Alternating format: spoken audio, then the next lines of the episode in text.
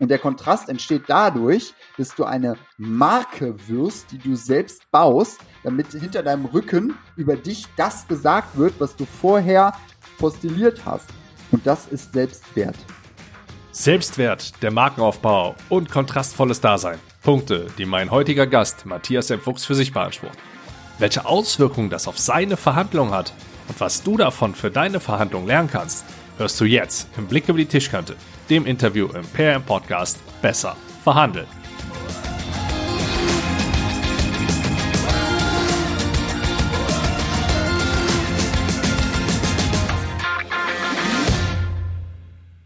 Hi und herzlich willkommen. Ich bin Andy Schrader, der Host des Podcasts Besser verhandeln. Polarisieren will gelernt sein, denn nachdem du das Pendel in die eine Richtung geschwungen hast, kommt es definitiv wieder zurück.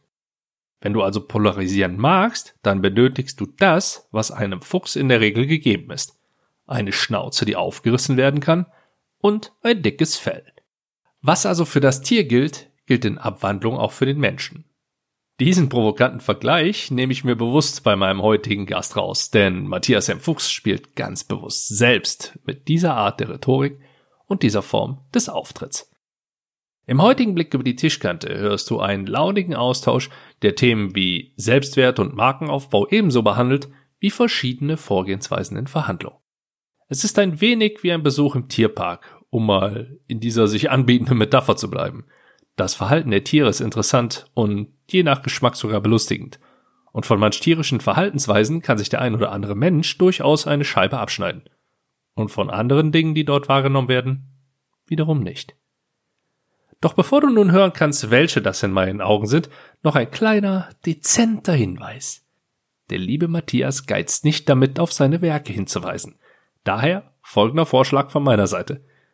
Du kannst diese Episode auch als Trinkspiel nutzen. Die Challenge, jedes Mal, wenn der Fuchs eins seiner Bücher erwähnt, wird getrunken. So, das reicht jetzt auch als Intro. Ich freue mich schon jetzt auf dein Feedback und wünsche dir viel Spaß beim Blick über die Tischkante mit Matthias M. Fuchs. Prost! Ja, im Trailer haben wir es schon gehört. Matthias Fuchs ist heute mit am Start und ich würde jetzt auch direkt gerne mit dir anfangen. Ich würde das nicht nur gerne, ich fange jetzt einfach mit dir an. Mach, mach. Und Matthias, wenn auf deinem Firmenjubiläum eine Rede über dich gehalten wird, welche fünf Punkte gehören da unbedingt rein? Hm. Autor der Leitwolf-Trilogie, weil das ist mein derzeitiges Lebenswerk. Und wenn das äh, der Fall sein sollte, dass ich keine weiteren Bücher mehr schreibe, dann habe ich das geschrieben, was ich schreiben wollte. Denn das erste Buch richtet sich daran, ähm, oder macht sich daran, den Bewahrer in dir in ein neues Denken zu bringen, damit du zum Macher werden kannst, damit du das Wie beherrscht. Der zweite Band, Du bist der Leitwolf, richtet sich da äh, hingehend an die, die zum Macher, zum Vordenker werden wollen. Und der dritte Band, noch unbetitelt, das werde ich hier jetzt nicht benennen, ähm, der richtet sich da äh, an die, die zum Vordenker schon geworden sind und zum Leitwolf werden wollen und damit Zeit und Raum beherrschen lernen. Das ist das, was mir am allerwichtigsten ist. Wenn dann noch kommt, der ist ein netter Mensch und ähm, der hat auch was für mein Unternehmen bewirkt und hat den Umsatz gesteigert und ähm, hat mein Leben verändert und ähm, durch ihn bin ich nicht von der Brücke gesprungen, ähm, weil. Wir haben gesagt, fünf war. Punkte auf einem Firmenjubiläum, ne? Jetzt übertreibt man nicht. Ey, waren das nicht die fünf Punkte schon? Ja. Du hast ja schon drei durch dein jedes einzelne Buch da abgehabt. Okay, ja, was ist mir, was ist mir noch wichtig? Ähm, Andreas Schrader äh, hat mich zweimal in seinen Podcast gelassen. Das ist ganz, ganz wesentlich. Bin ich sehr dankbar für. Beim ersten Mal hat er mich massiv überrumpelt, weil das war einer meiner, ich glaube, zweiten oder dritten Podcasts. Ne? Da hast du mir so ein paar Bücher aus dem Kreuz geleiert und ich habe einfach zugestimmt. ja. Ja, low-hanging fruits waren das ja. Ja, weil ich war ja auch völlig un, äh, unerwartet und unerhofft äh, in der Situation, dass du mich nett behandelst. Aber wie soll ich das erwarten, wenn ich so provokant auftrete und so kontrastierend? Ja, das ist allerdings ein, ein Punkt, der, den, den ich so unterstreichen kann und der denjenigen, die hier schon häufiger zuhören, vielleicht auch schon aufgefallen ist, denn unseren kleinen Talk, als ich bei euch zusammen in der Marktdominanz gewesen bin, mhm. habe ich hier ja auch schon veröffentlicht. Ja. Vielleicht hast du äh, Personen, die es hier gerade hört, das Ganze auch schon live bei LinkedIn gesehen. Denn äh, Matthias gehört zu den Menschen, die sehr, sehr gerne polarisieren. Wieso eigentlich? Weil der Kontrast das einzige ist, was Aufmerksamkeit erzeugt. Schau mal, ähm, das Ding mit der grauen Maus kennt ja jeder oder mit dem Mauerblümchen oder wie auch immer du das nennen willst oder mit dem Nerd. Ähm, das ist einfach nix. Das kennst du vielleicht auch von, von anderen Dingen. Du kommst auf eine Party und ähm, es kommt jemand die Türe ein und du denkst dir, wer ist das? Ob das jetzt eine Frau ist oder ein Mann ist, je nach äh, Präferenz. Ähm, aber Fakt ist, da ist so ein Charisma im Raum, Zeit und Raum beherrschend, Leitwolf-Attitüde, Leitwolf-Bewusstsein.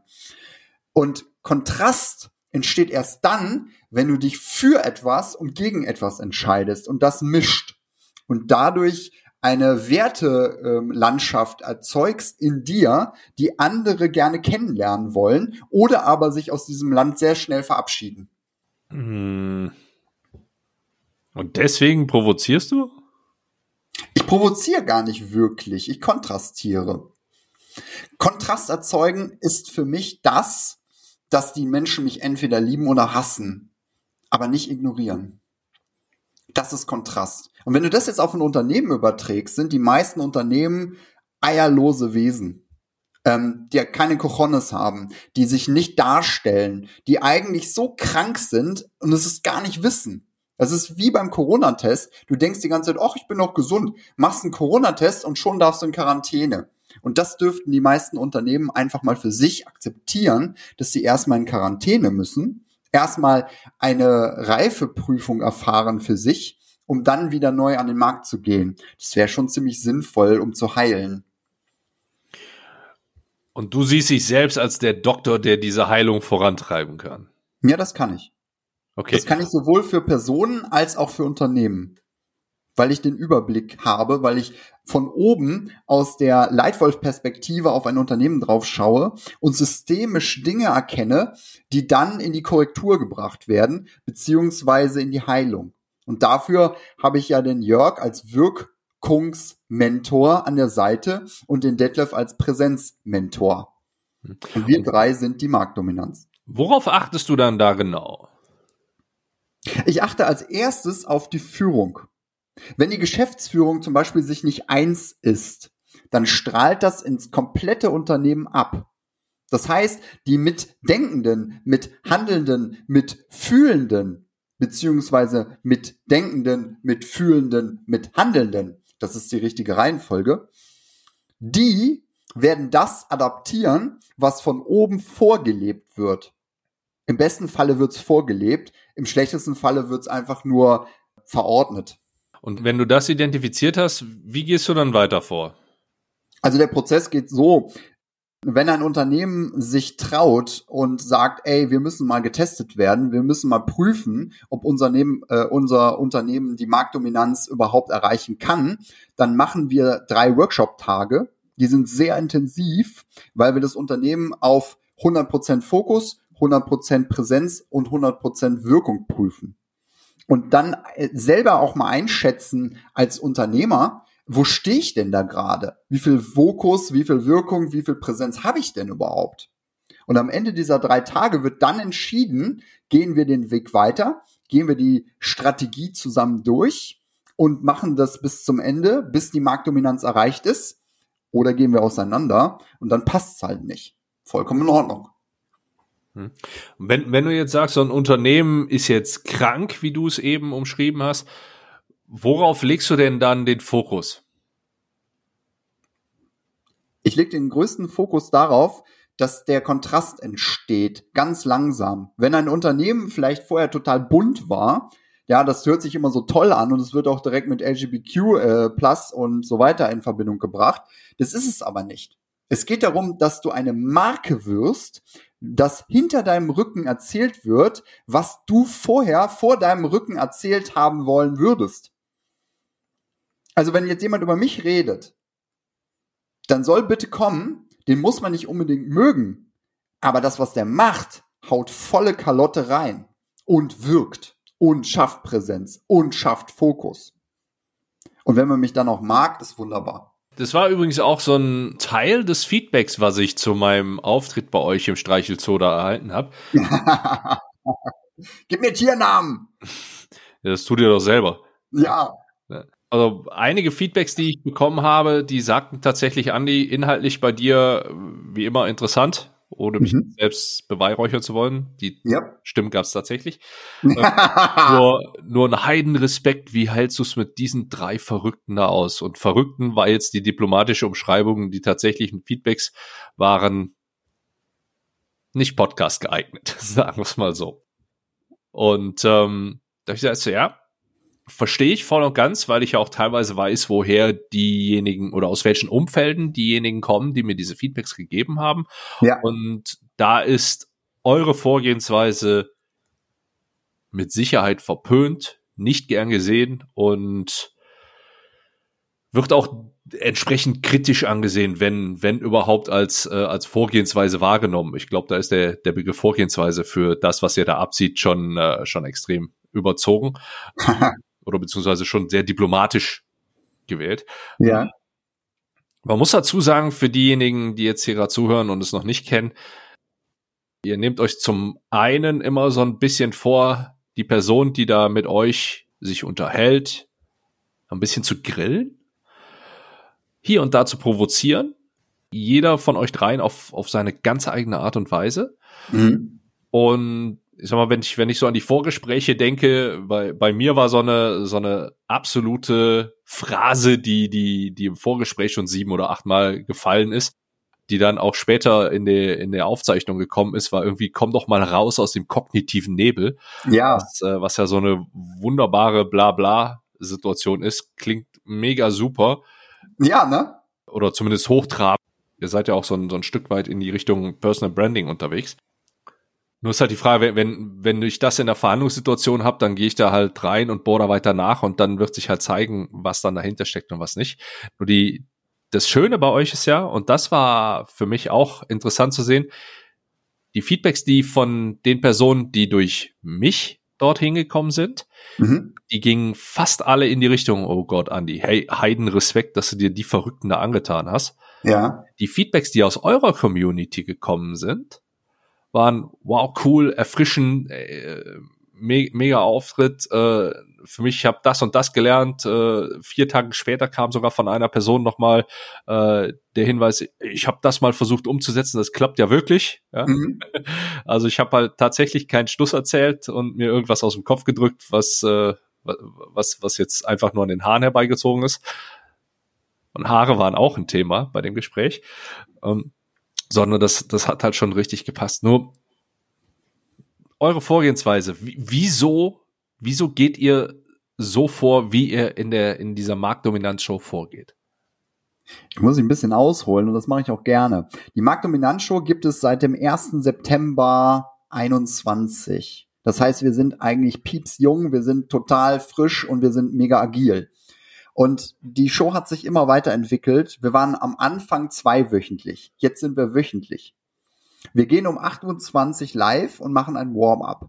Das Warm-up ist äh, meist schon so lustig, äh, dass wir da schon die Rückmeldung bekommen, ey, ihr seid äh, besser als die ganzen anderen äh, Heinis auf LinkedIn, weil ihr mal echt die Schnauze aufmacht und das sagt, ähm, was euch jetzt gerade durch den Kopf schießt. Und das ist mal lustig, das ist mal ernst. Es geht aber immer emotional zu und nicht äh, in einer oberflächlichen Art und Weise. Um 8.30 Uhr geht's dann los äh, bis äh, 9.07 Uhr. Und äh, dann haben wir alle zwei Wochen einen äh, Gast. Das ist super unterschiedlich. Das bist, bist mal du gewesen. Beim nächsten Mal ist es äh, der IT-Socializer, der äh, Reinhold Nauroth. Ähm, und dann haben wir mal wieder jemand anderes, Carsten Bayreuther und, und, und, und, und. Also wir haben wilde Hilde, ganz quer durch den Gemüsegarten Leute da. Das, was immer gleich ist, ist, dass Detlef Chorus, ähm, Jörg Summer und ich nicht nur grillen, das ist immer im Vorfeld ganz witzig, dass wir äh, damit spielen, dass wir die Leute grillen, sondern dass wir ähm, einfach unsere Persönlichkeiten so kontrastieren, dass du jemanden hast, den du entweder magst oder halt hast. Und das bin meist ich. Und es ist okay. Weil ich bin halt jemand, der gerne den Kontrast erzeugt und das auch jahrelang trainiert hat, das so zu machen. Und das mache ich auch mit Unternehmen und das ist das Erfolgsgeheimnis. Nicht nur dieser Show, sondern der ganzen Art und Weise, wie du lernst aufzutreten. Ich behaupte sogar, Andreas, dass die, die dir die Rückmeldung gegeben haben, was sind das für Verrückte, selber nicht verkaufen können. Hm. Schwer zu beantworten. Soll ich das mal verstärken? Der Verkauf hängt mit Selbstwert zusammen.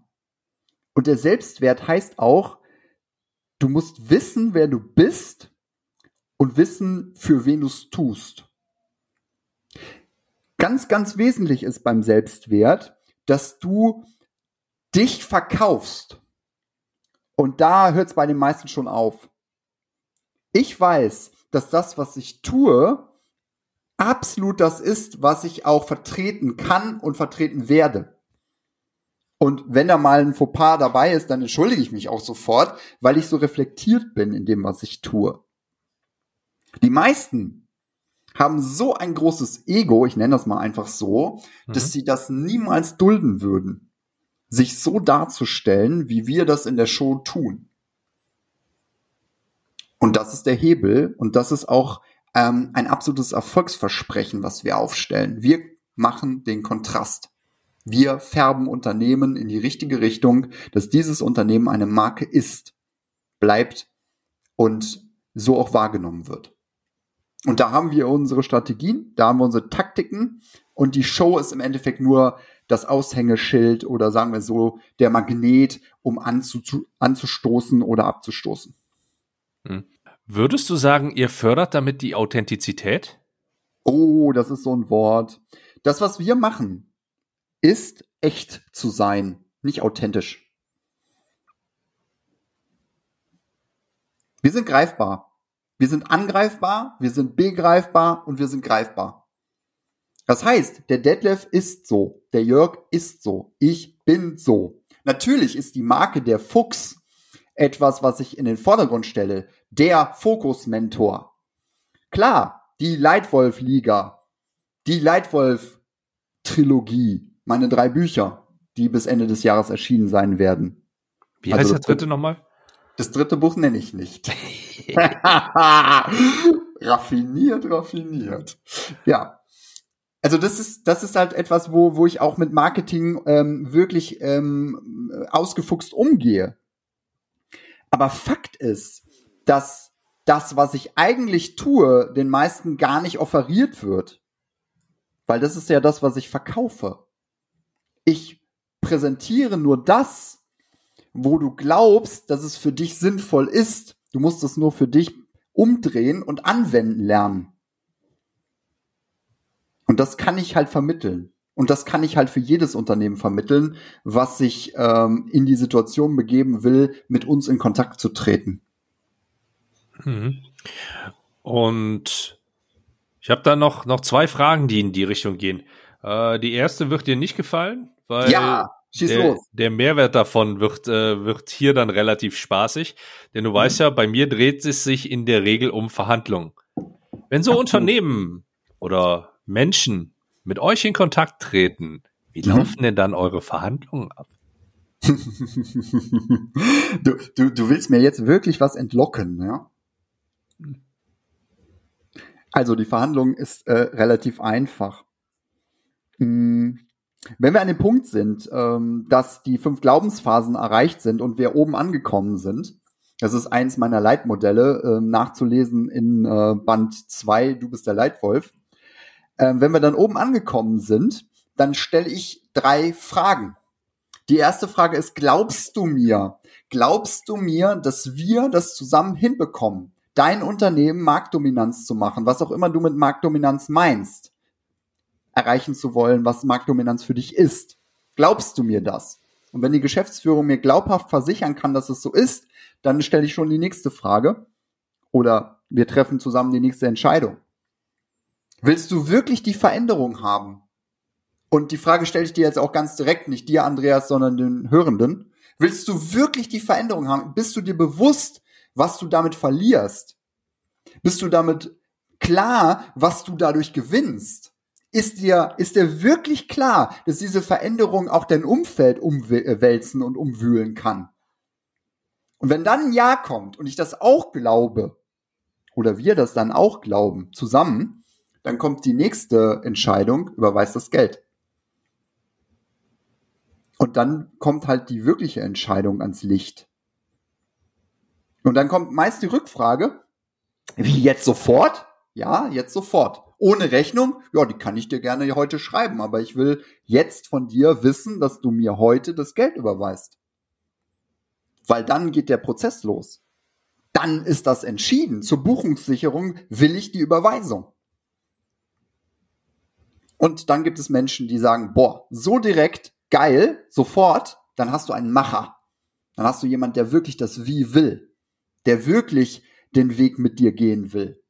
Wenn der aber zurückspringt auf Bewahrer, auf nö, ach, ich weiß nicht genau und äh, Leitwolf und holt seine Gründeliste raus, mit dem will ich nicht zusammenarbeiten. Das gibt nur Theater. Das ist nur Bescheiße. Das ist nur, nur große Kacke. Verständlich? Verständlich ja. Und nur bis zu einem gewissen Grad nachahmungswert. ja, das ist unsere Taktik. Ja, ja, ja, Und sie funktioniert halt. Ja. Für uns. Ja. Und ihr seid mit dem, was ihr da aufruft und dann bekommt, wenn ihr an einen Macher geratet, auch zufrieden. Absolut. Wir haben ja den Wert festgelegt und der verändert sich ja auch dann im Prozess, je nach Wertigkeit, die wir selbst erzeugen. Das heißt, ihr werdet währenddessen billiger oder teurer? wir werden äh, natürlich billiger, logisch. Wir sind die Bahnhofsnutte äh, im Unternehmensberatungsbereich. Nein. Unser Workshop, die Zündung zur Marktdominanz heißt dieser, der dauert drei Tage. Und wir machen Folgendes. Wir sagen, dieser Workshop wird dich zur Marktdominanz bringen und du kannst mit diesen Strategien und Taktiken, die wir da erarbeiten, alleine weitermachen. Willst du das? Und dann kommt meist, ja, will ich. Glaubst du uns? Willst du die Veränderung? Dann überweist den, den Betrag. So, der Betrag ist aber in dem Falle noch nicht klar. Und da kommst du wieder ins Spiel, Andreas. Wir haben da sehr intensiv nochmal äh, gesprochen, der Jörg, der Detlef und ich. Mhm. Und wir sind der Meinung, dass dieser Betrag so lecker sein muss, dass wir darauf einspringen und darauf anspringen und es wollen. Und der andere quasi den Betrag festsetzt, der uns äh, offeriert werden will. Wir haben die, äh, den Mechanismus aufgebrochen und gesagt, was ist dir wert?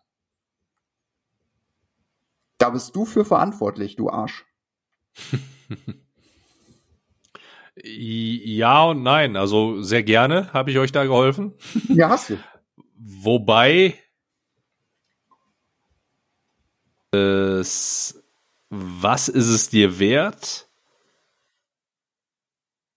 Ah, äh, also äh, wann, wann, wann soll ich euch denn gesagt haben, ihr sollt eurem Gegenüber die Steuerung übergeben und ihn eine Summe oder sie eine Summe nennen lassen?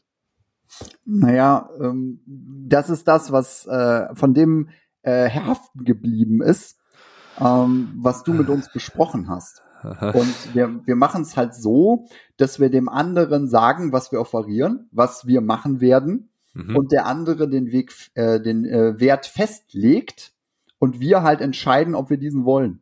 Und wenn dieser Wert zu niedrig ist, dann ist das Gespräch beendet und wir können das Ganze in die Tonne treten. Oder aber wir springen darauf an und sagen, ja, passt. Wie viele Möglichkeiten hat er nachzubessern? Bleiben wir jetzt mal beim Mann. Nicht viele. Also er hat welche. Ja, wenn, wenn uns jetzt einer sagt, der Workshop ist mir 3300 Euro wert, als Beispiel, ja, hm. dann sagen wir ja, mach mal drei, dann können wir drüber reden, mach mal zehn, dann ist es lecker. Hm. Wie geht's dann weiter? Naja, und dann kann der andere entscheiden, ob es ihm die Marktdominanz wert ist. Und wenn er sagt, ja, ich mache mit dem, mit dem Marktdominanzprogramm jetzt, wenn, wenn das so eintritt und wenn ich das richtig kalkuliert habe, drei Millionen Euro mehr und ihr wollt jetzt äh, 33.000 haben für diesen Workshop, damit die Strategie steht, um das zu erreichen und ich habe selbst die Möglichkeit, alleine weiter zu agieren, also wir nicht irgendwelche Bindungen oder Verpflichtungen aufmachen, ja, dann zahl den Preis. Wie bringst du den dahin, dass der sagt 3-3? Indem ich sage. Wann sagst du das? Weil du hast eben gesagt, äh, ihr, ihr, ihr gebt das rüber. Also nennen wir mal einen Preis und wir entscheiden dann, ob lecker ist oder nicht. Ja, das ist das, äh, was beim Workshop passiert. Wenn ich jetzt ähm, einzeln agiere, dann ist es so, dass ich den Preis vorher definiere und festlege. Hm. Wenn ich aber mit mehreren Personen spreche, also mit einer Geschäftsführung, zwei, drei Personen, die müssen sich erstmal einig werden. Und erstmal den Wert erkennen und dann durchwinken. Hm. Und deswegen, und ich sage das wirklich so, ich meine das nicht geschleimt, dafür bist du verantwortlich, dass wir drei uns nochmal hingesetzt haben und überlegt haben, wir nehmen für unseren Workshop Minimum 9,9, aber das Maximum ist offen. Und wenn jemand sagt, ja, ich will damit drei Millionen machen, dann ist es in Ordnung, dann äh, kann er uns auch gerne 30.000 dafür geben. Den Kuchen groß machen, hast du doch gesagt. Hm? Ja, wobei ich mit den Kuchen groß machen jetzt den Fokus nicht nur auf das Geld gelegt habe oder die Summe insgesamt, sondern äh, da noch deutlich mehr mit mit reingepackt hätte. Okay, gut. Es, es, es war ja kein kein direkter Workshop, sondern äh, ein Interview in eurem Live, worum, worüber wir hier sprechen und ein bisschen Vor- und Nachgeplänkel. Ja, so wirksam bist du. Jo. Gegen ein Lob kann man sich nicht wehren. Ja, ich, das ist wohl wahr. Muss sich auch nicht hm. wehren. Also ich bin, bin ja auch äh, zu den Leuten sehr liebevoll, die mich weiterbringen in meinem Leben und da gehörst du maximal zu. Also unser Kontakt ähm, hat mir schon super viel gegeben in der Vergangenheit und da will ich dir auch jetzt gerne nochmal in deinem eigenen Podcast Danke sagen. Gern geschehen. Du hast eine Aussage gebracht, die ich seitdem immer mehr versuche, mit in meinen Sprachgebrauch auch mit reinzunehmen. Oh, Denn wow. das, was du hier gerade gemacht hast, ist ja auch eine Taktik, die in Verhandlungssituationen extrem wirkungsvoll ist, nämlich loben. Und im deutschsprachigen Raum haben wir es ja sehr, sehr häufig, dass man lieber sich auf das Negative fokussiert. Mhm. Du nutzt eine ganz bestimmte Aussage, wenn du etwas erklärst, wo viele, viele andere genau das Gegenteil sagen. Weißt du, welche ich meine? Nee. Jetzt bin ich total gespannt. Der Großteil der Menschen sagt, versteh mich bitte nicht falsch. Mhm. Was sagst du? Versteh mich bitte richtig. Genau. Und damit gibst du dem Ganzen direkt eine ganz andere Wendung. Und das ist eine Form von einem, von einem Anker, den ich extrem wichtig und wirkungsvoll ansehe. Und den ich, den habe ich tatsächlich bewusst das erste Mal bei dir in, boah, keine Ahnung, irgendeinem von den Podcast-Interviews, die du äh, nachdem du bei mir gewesen bist, geführt hast, habe mhm. ich das irgendwann mal gehört, wo du, wo du halt immer sagst, und hier versteh mich bitte richtig. Ja, und, mhm. ja, und ich habe kurz davor und auch danach Interviews gehört, wo, wo dann die Aussagen drauf hören, und hier verstehen Sie mich bitte nicht falsch. Mhm. Mhm. Das finde ich, finde ich echt, echt extrem wichtig und wirkungsvoll. Und es, es zahlt halt einfach so viel auf deine Ausstrahlung auch ein, auf dein Personal Brand ein, wenn du das Ganze so ausdrückst. Ja, es ist toll, dass du das sagst und dass du mir das so verdeutlichst und dass du mir das so bewusst machst. Ich achte ja massiv auf meine Sprache. Obwohl das hier und ja da gar nicht so auffällt, muss man sagen. bin ich ja eine Niete, deswegen schreibe ich ja dauernd Bücher. Äh, Dankeschön. Aber das, das, das sind halt Sachen, also ich habe bestimmt eine Rechtschreibschwäche, weil mein Denken schneller ist als mein Schreiben. Aber dafür gibt es ja auch Hebel und Möglichkeiten. Es ist heute nicht das Thema. Und deswegen habe ich ja auch schon zwei Bücher geschrieben und mein drittes kommt dieses Jahr raus, weil ich halt nicht schreiben kann. Aber was ich absolut kann, ist sprechen. Ich habe gelernt, meinen Worten eine Energiebotschaft mitzugeben und äh, dementsprechend meine Gedankenwelt in die Realität zu verfrachten. Und wenn ich sage, bitte versteh mich richtig, dann ist es ja ein Appell schon fast, ähm, dass du in meine Welt eintauchst und mich verstehen willst. Die meisten Menschen sind problemorientiert, ich bin absolut lösungsorientiert. Das heißt, wenn etwas auf mich zukommt, ähm, was für mich neu ist oder was ich noch nicht gekannt habe, ähm, die meisten würden sagen, ein Problem, dann sage ich, oh, eine Überraschung, ähm, was mache ich denn jetzt damit? Und da kommt jetzt auch schon eine ganz wichtige Botschaft an dich, lieber Hörender, liebe Hörende. Ähm, mach direkt sieben unmögliche Lösungswege auf. Warum unmöglich? Weil es vollkommen egal ist, welche Lösung du dir selbst anbietest. Eine davon wirst du verfolgen und eine wird funktionieren.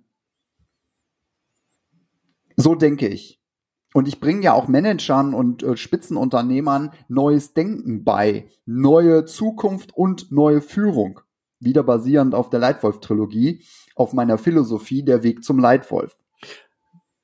Das ist tatsächlich etwas, was bei Kuchen maximieren ja. oder Kuchen vergrößern etwas wäre, wo ich sage, ja, mach das.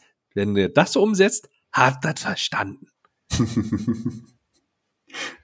ja, das ist, das ist ja das Schöne. Dass, ihr konzentriert euch nur aufs Geld, ja.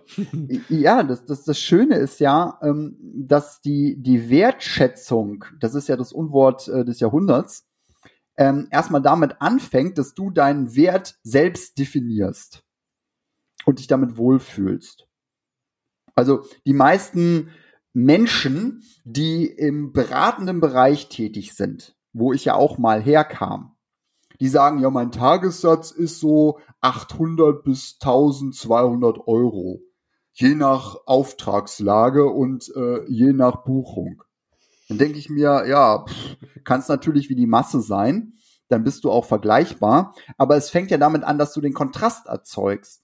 Und der Kontrast entsteht dadurch, dass du eine Marke wirst, die du selbst baust, damit hinter deinem Rücken über dich das gesagt wird, was du vorher postuliert hast. Und das ist Selbstwert. Und da bin ich jemand, der den maximal erhöhen kann und den auch maximal erhöht hat bei sich selbst. Sich mit sich selbst zu befassen, ist auch etwas, was jetzt noch durch eine andere Person hier ein bisschen mit ins Spiel gebracht wird. Also lieber Gast, liebe Gästin, ähm, meine Frage an dich ist, wie reagierst du in einer Verhandlung, wenn du merkst, es stockt gerade, es ist gerade irgendwie eine Pattsituation und keiner ist zufrieden? Ah. Würdest du in dieser Situation nochmal die Kurve kratzen oder dass die Verhandlung weitergeht? Ach, cool. Äh, achso, jetzt soll ich jetzt direkt die Frage beantworten, ne? Genau. Ähm, habt ihr schon mal was von der Art und Weise einer Musterunterbrechung gehört? Ich bin da Experte drin. Eine Musterunterbrechung passiert meist im Gespräch, dass ähm, du gar nicht weißt, dass du eine Musterunterbrechung gerade nutzt. Das ist ja immer so, wenn man etwas tut und gar nicht bewusst ist in dem, was man tut, sondern es unbewusst kann. Hm, Musterunterbrechung äh, bedeutet Folgendes. Also wir reden jetzt gerade über einen Podcast. Und dieser Podcast beinhaltet halt äh, dieses Gespräch über die Tischkante. Aber mir fällt noch gerade was ganz anderes ein. Also wir waren ja gerade über Verhandlungen am Reden. Und Verhandlung ist ja ein ganz, ganz spannender Punkt. Wenn du also nicht weiterkommst, wechsel einfach das Thema so gekonnt, dass der andere in einen anderen Rahmen gebracht wird oder in eine andere Situation gebracht wird und sich neu justieren darf. Dann hast du nochmal einen anderen Ansatz und kannst dann wieder einhaken. Ich liebe Musterunterbrechung. Das kann zum Beispiel sein, dass du einfach aufstehst und sagst, boah, ich brauche jetzt ein Glas Wasser. Oder ich brauche jetzt einen Kaffee. Oder super, dass wir jetzt an diesem Punkt angekommen sind. Ich muss mal ganz kurz für kleine Mädchen. Und dann gehst du einfach raus, sammelst dich, kannst dich neu fokussieren und gehst wieder ins Gespräch. Aber den besten Tipp, den ich dir geben kann, ist die Ein-Wort-Taktik. Das ist etwas, ähm, was ich entwickelt habe. Du schreibst dir vor deiner Verhandlung ein einziges Wort auf einen Zettel. Und dieses Wort ist dein maximaler Hauptfokus. Und danach richtest du dich aus. Und wenn am Ende dieses Wort für dich ähm, in die Erfüllung gekommen ist, in die Realität gekommen ist und du sagst, ja, erreicht, dann war es eine absolut gute Verhandlung für dich. Wenn das nicht der Fall sein sollte, üb weiter. Hast du da ein Beispiel? Ja, definitiv. Ähm, als ich noch ähm, auf der Suche war nach einem Job vor Jahren, da war das so, dass ich ein, eine Stellenanzeige gesehen habe. Die haben eine Verkäuferstelle freigeschaltet. Und ähm, da sollte ich in so einen Bewerberprozess reingehen. Und da ich aber Verkäufer bin und ähm, auch mich selbst vermarkten kann, und ich hoffe, du erlaubst dir das auch jetzt endlich, war das so, dass äh, ich gesagt habe, ich will diesen fucking Bewerberprozess nicht gehen. Ich schreibe dem Personal äh, Verantwortlichen einfach eine E-Mail. Hab den rausgesucht, hab den ähm, rausrecherchiert und hab dem eine E-Mail geschrieben. Hab reingeschrieben, Sie suchen einen Verkäufer, ich habe keine Lust auf Ihren Bewerberprozess, Sie wollen jemanden, der verkaufen kann, das kann ich, also lassen wir uns so unterhalten. Daraufhin war der so angefixt, dass er mir einen Termin gegeben hat, wo wir uns telefonisch unterhalten wollten. Und dann habe ich Folgendes gemacht. Ich habe auf einen Zettel geschrieben, ich möchte das und das Gehalt haben. Ich möchte mit diesem Menschen länger als 20 Minuten reden und ich möchte mit ihm am Ende ähm, auf einer Ebene sein, dass wir sagen, wir gehen ein Bier trinken zusammen. Und genau diese drei Ergebnisse habe ich am Ende auch gehabt. Ähm, ich war leider nach 40 Minuten dann schon an dem Punkt, wo er sagte, ich muss jetzt ins nächste Gespräch. Und dann habe ich gesagt, äh, ich habe noch eine kurze Frage. Ähm, würdest du, äh, ich meine, wir sind ja noch per Sie, aber äh, würdest du mit mir ein Bier trinken gehen? Ich sag, ja klar, also wenn du hier in Köln bist, komm vorbei, sag Bescheid. Ich so, danke, das war mir noch wichtig. Und dann habe ich aufgelegt. Das eine Wort, was auf deinem Zettel stand, war Bier. Das eine Wort war Bier, genau. Mhm. Naja, also wie du Fragen auf eine politische Art und Weise beantworten kannst, sprich lange, lange, lange, ohne direkt auf die Frage einzugehen, haben wir jetzt in zweifacher Ausfertigung direkt hintereinander gehört. Cool. Und ansonsten fasse ich mal gerne kurz und knapp zusammen, was wir denn bis jetzt insgesamt von dir alles Schlaues gehört haben, beziehungsweise was man dafür vielleicht auch für Verhandlungen nutzen könnte. War da was Ausgefuchstes dabei, Andreas? Also wir, wir gehen auf jeden Fall schlauer hier raus, als wir reingekommen sind. Gucken wir mal, inwieweit ich das äh, ins Positive gedreht bekomme. wir sollen genau. uns ja schließlich lösungsorientiert bewegen hier. Denn das ist auch eins, was du hiermit preisgegeben hast, was extrem wichtig war. Dieses lösungsorientierte im Gegensatz zum Pro problemorientierten. Wir hatten da kurz darüber gesprochen, als wir über dieses Versteh mich bitte richtig gesprochen hatten. Mhm. Denn damit hast du den Fokus direkt in eine positive Richtung. Wir brauchen jetzt nicht nochmal von, denken Sie nicht an einen kleinen blauen Elefanten etc. drüber nachdenken oder drüber, drüber sprechen, sondern du gehst halt dahin und kommunizierst auch auf diese Art und Weise in Verhandlungssituationen, denn wenn du so kommunizierst, lenkst du halt auch die Aufmerksamkeit der Person, mit der du dich unterhältst, in eine deutlich positivere Richtung und du möchtest positive Ergebnisse erzielen. Und genau das ist das, was in Verhandlungen dich auch weiterbringt.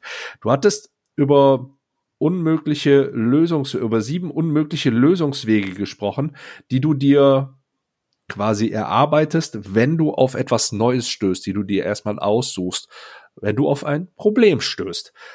Das ist eine Denkweise, die für Verhandlungssituationen nicht nur am Tisch, sondern auch schon im Rahmen der Vorbereitung extrem wirkvoll sein kann. Denn um eine vernünftige, wertgenerierende Situation herbeizuführen, bedarf es an Kreativität.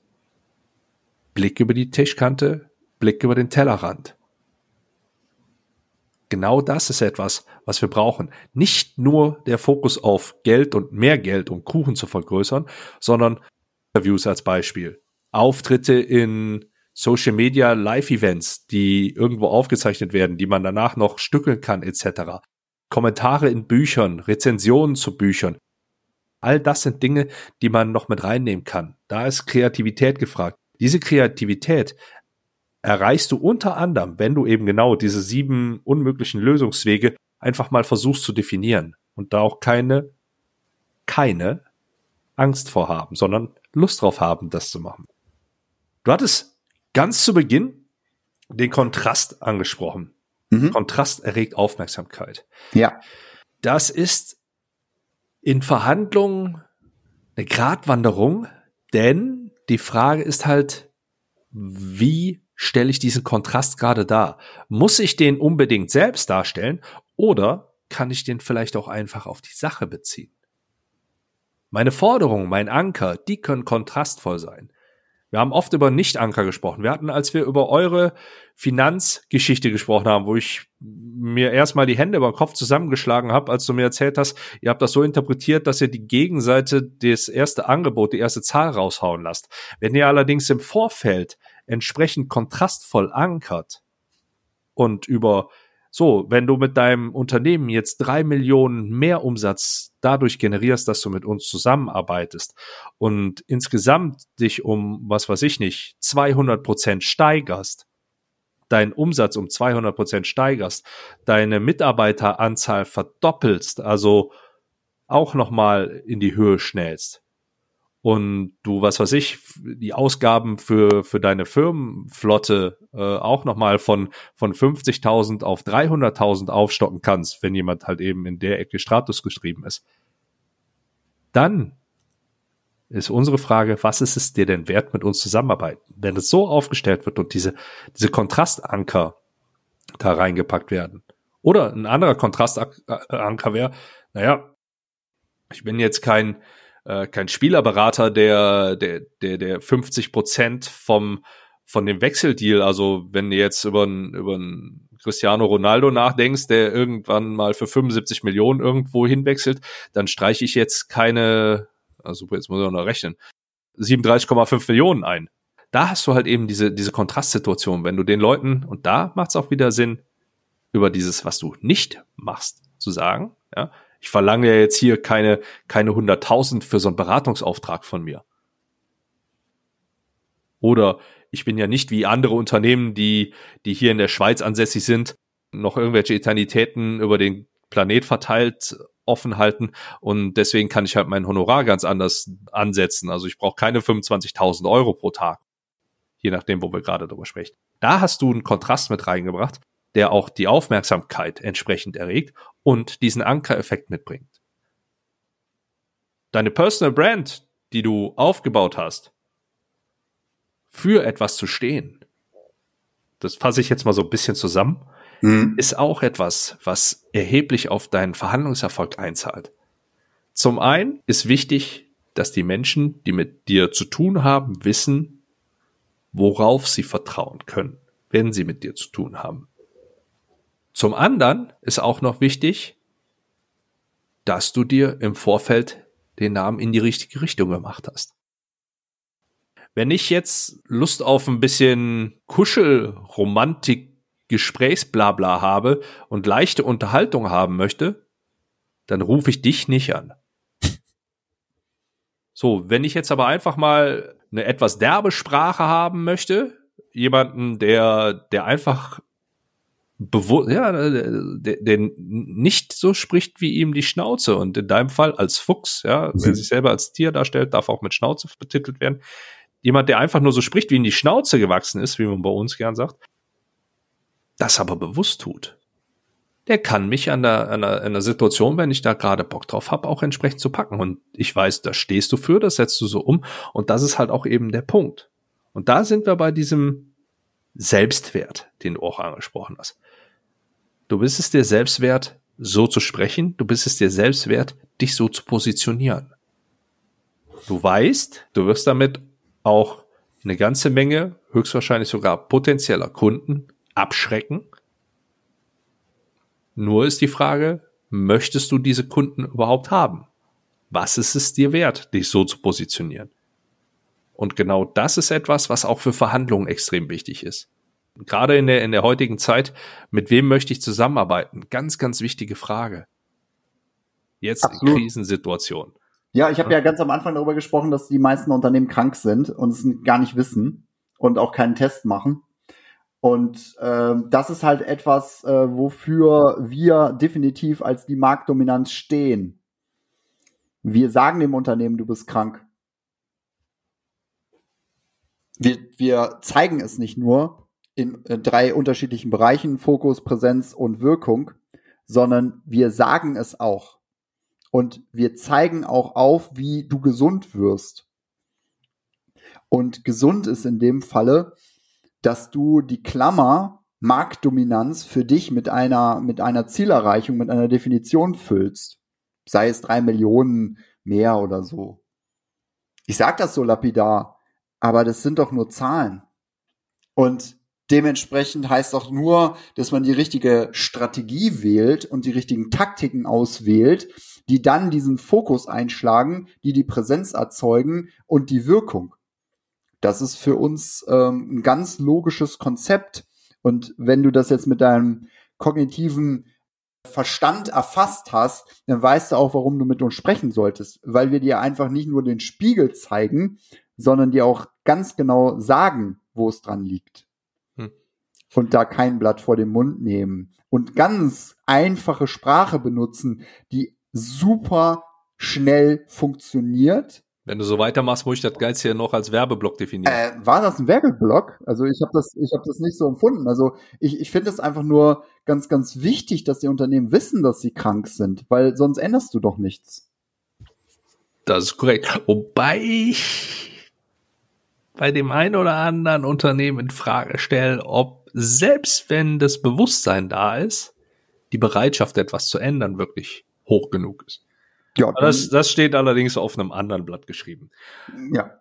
Ich habe noch zwei Punkte, die mir aufgefallen sind, die ich noch gerne mit in diese Zusammenfassung hereinnehme, nämlich du hast im Rahmen der Musterunterbrechung mhm. über Pausen gesprochen. Mhm. Pausen sind eine extrem wirkungsvolle Taktik in deinem Fall nicht einfach nur Stille, sondern du hast halt beschrieben, wie du aufstehst und zum Beispiel stille Örtchen aufsuchst oder so. Oder dir einen Kaffee holst.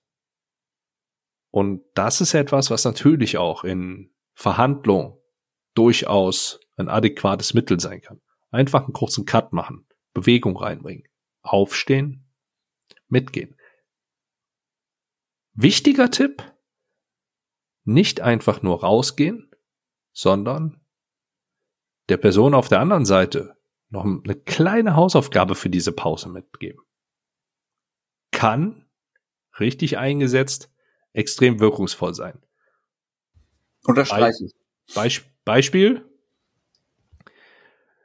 Wir haben jetzt schon eine ganze Menge geschafft hier und bei mir ist jetzt gerade so ein Punkt erreicht, wo ich sage, ich, ich bräuchte mal eine, eine kurze naturelle Pause. Ich sage immer gern, ich habe ein kurzes Rendezvous mit Mutter Natur.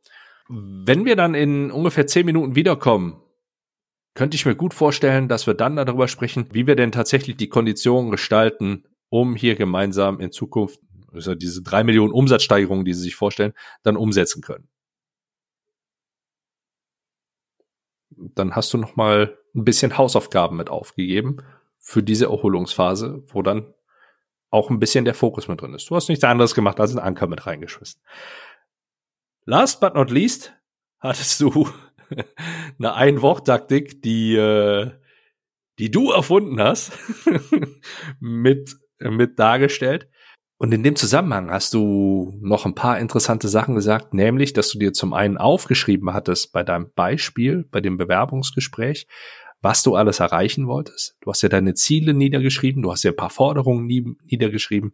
Und das ist so ein Learning, was ich immer, immer, immer und immer wieder wiederholen kann. Visualisieren, niederschreiben, Notizen machen, diese Notizen gerne mit in die Verhandlung nehmen. Es ist Gold wert, das so umzusetzen. Das ist meine Zusammenfassung und damit schließe ich auch zumindest meinen Teil von diesem wunderbaren Blick über die Tischkante mit dir, lieber Matthias. Es mhm. war anders als unser erstes Interview, allerdings oder mindestens genauso wirkungsvoll und genauso spaßig für mich. Ich sag dir vielen Dank, dass du deine Zeit hier investiert hast. Ich sag jedem, der hier zuhört, nochmal vielen Dank, dass ihr eure Zeit hier investiert habt. Ich verabschiede mich für meinen Teil. Bleibt gesund. Besten Gruß aus St. Gallen. Ich bin raus und Matthias, the last words are yours. So wie immer oder besser? Leben verpimmeln oder was? Denk mal drüber nach.